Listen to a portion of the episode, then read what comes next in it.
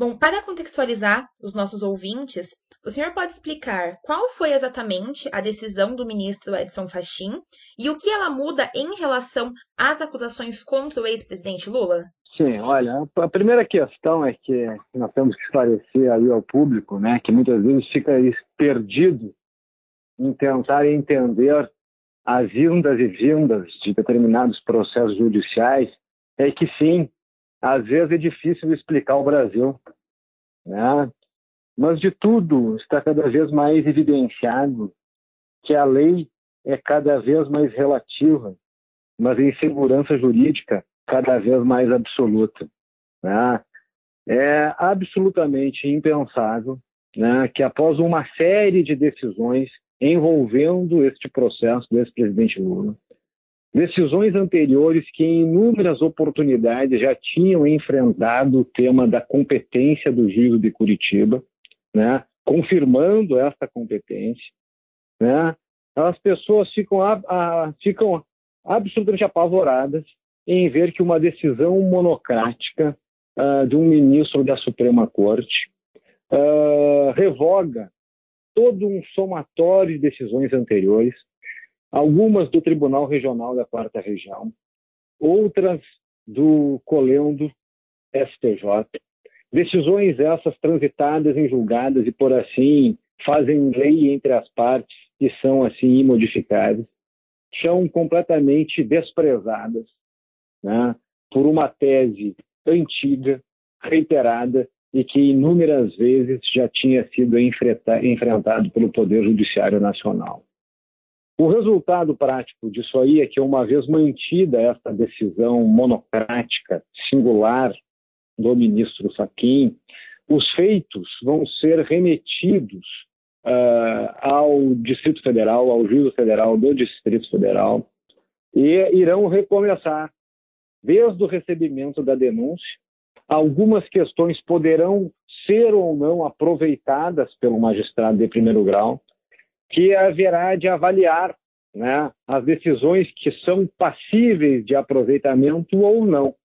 Mas o feito volta, uh, em termos decisório, praticamente a estaca zero e vai ter que novamente uh, começar né, para a incredulidade uh, do, do cidadão brasileiro que se viu deparado em denúncias, em acusações tão graves de corrupção, em desvios bilionários de dinheiro público e tem que ver né, estas vindas e vindas do processo como se não houvesse uma ordem, como se as decisões anteriores não valessem nada.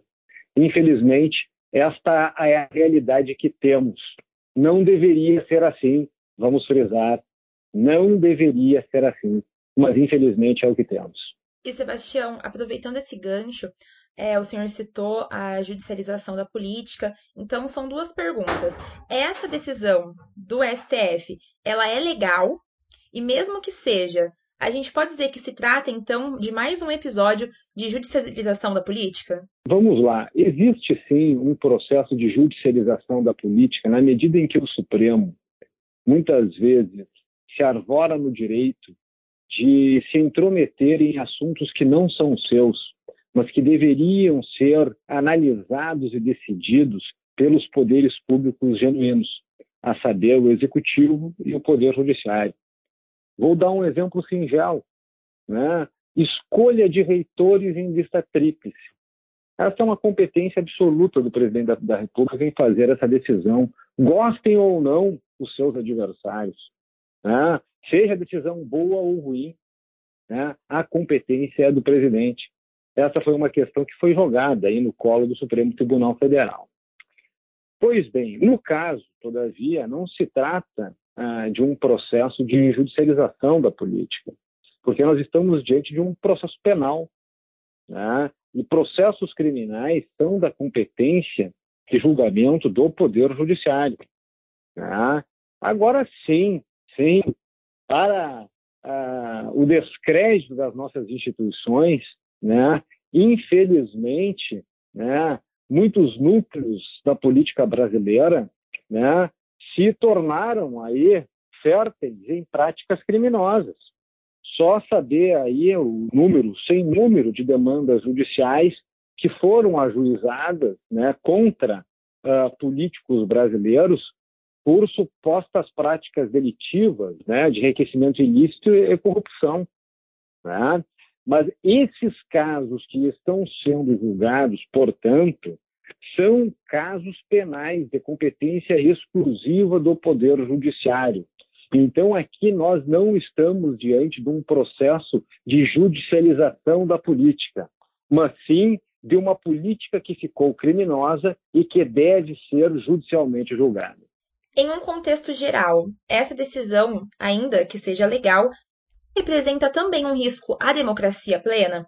Ou seja, essa intervenção do STF, ainda que seguindo todas as normas, pode ser um risco? Vejam, eu, eu, eu entendo que nós estamos num momento muito delicado no Brasil. Ah, eu acho que nós estamos enfrentando um quadro de aguda decadência institucional, um quadro que coloca, sim, algumas instituições da República, como a democracia, em situação perigosa, em situação delicada. Nos faltam lideranças políticas uh, para conduzir por uma situação tão grave que estamos vivendo, né? E as instituições também, justamente pela ausência de lideranças referenciais, não mais conseguem uh, trazer respostas maiores e não apenas unipessoais uh, para gerar um clima de tranquilidade de entendimento social. Eu vejo com absoluta preocupação, com absoluta preocupação, o que nós estamos vendo no Brasil. Uh, a vaidade, né? talvez, uh, vamos dizer assim, a intocabilidade, a crença de intocabilidade, talvez sejam a maior vaidade do poder. E todas as vaidades são ilusórias, porque o poder autêntico é uma força de fato. Né? Então, aqueles que muitas vezes são investidos na função pública podem, uma vez envaidecidos, pensarem que são intocáveis, que nada chega, que nada acontece. Mas em inúmeros momentos da história, os poderes de fato uh, irrompem no meio da sociedade, e algumas transformações são postas em práticas. Eu acho que nós temos que ter muito cuidado e muito tato aqui. Né? Eu acho que o simples fato de haver uma decisão monocrática, né? momento tão difícil na nação, onde a pandemia de coronavírus atravessa o seu quadro mais agudo, mais doloroso, mais difícil, né?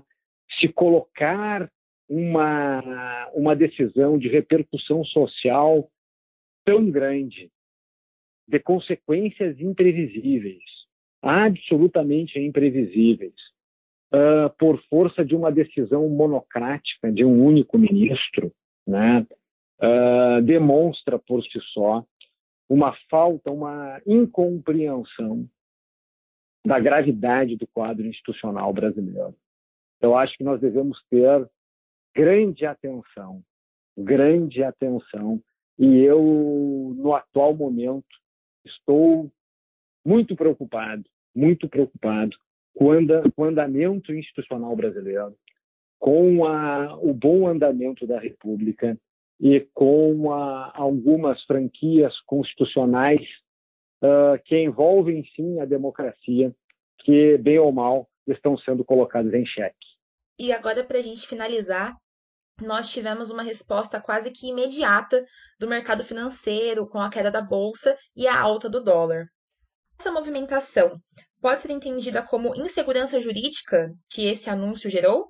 Veja, imagina o, investidor estrangeiro, né, que recebe notícias do Brasil e que sabia sabia que havia um processo de corrupção ah, em curso, que estava sendo duramente combatida pela Operação Lava Jato, ah, que colocou inúmeros poderosos, né, tanto barões do setor privado, como alguns barões da política ah, na cadeia. De uma hora para outra, vem uma decisão de dizer o seguinte: olha, isso não valeu nada. Isso não vale nada. não vale nada. Agora, num, num certo dia de chuva, as circunstâncias mudaram. Né? E aí, como as circunstâncias mudaram, tudo que fora decidido não vale mais. Sim, sim, sim. Isto gera uma sensação de insegurança jurídica incontrolável. As pessoas não sentem o mínimo, a mínima vontade, o vencedor estrangeiro, que muitas vezes não dispõe uh, das, dos, dos, detalhes, uh, dos meandros do funcionamento exato do Brasil e que muitas vezes se pauta pelos sinais que são dados pelas instituições, logicamente fica atemorizado. Como é que eu vou colocar uh, o dinheiro num país no qual um dia um presidente é preso, passa mais de um ano preso e daí passa mais um, de um ano né, lá encarcerado e numa bela manhã, através de uma decisão singular de um magistrado supremo, diz que tudo não vale nada e que aquele processo tem que começar do zero e que bem ou mal aquela prisão foi indevida, mas enfim, enfim, será que há lei no Brasil? Porque a lei existe para dar previsibilidade de condutas e passar justamente segurança jurídica a partir dessa previsibilidade. Né? Mas no Brasil não adianta. A lei é absolutamente relativa, o arbítrio absoluto e a insegurança jurídica total. Infelizmente, é este sinal que nós passamos para o mercado externo. E não apenas para o mercado externo, mas para o cidadão comum, que olha para as instituições da justiça como o último resguardo da defesa, da honra e da honestidade. Eu me pergunto, é isto que nós estamos passando para o cidadão brasileiro? É este sinal, é este exemplo que o cidadão brasileiro está recebendo? Eu acho que não. E digo isso com grande pesar. Com grande pesar. Mas está na hora também de nós falarmos a verdade que, que o Brasil precisa escutar. É preciso acabar com esta Babel institucional. É preciso recuperar a ordem. É preciso recuperar a legalidade. É preciso recuperar a estabilidade das instituições. É preciso interesse público. E não apenas ficarmos sempre olhando para o próprio, para, para o próprio umbigo.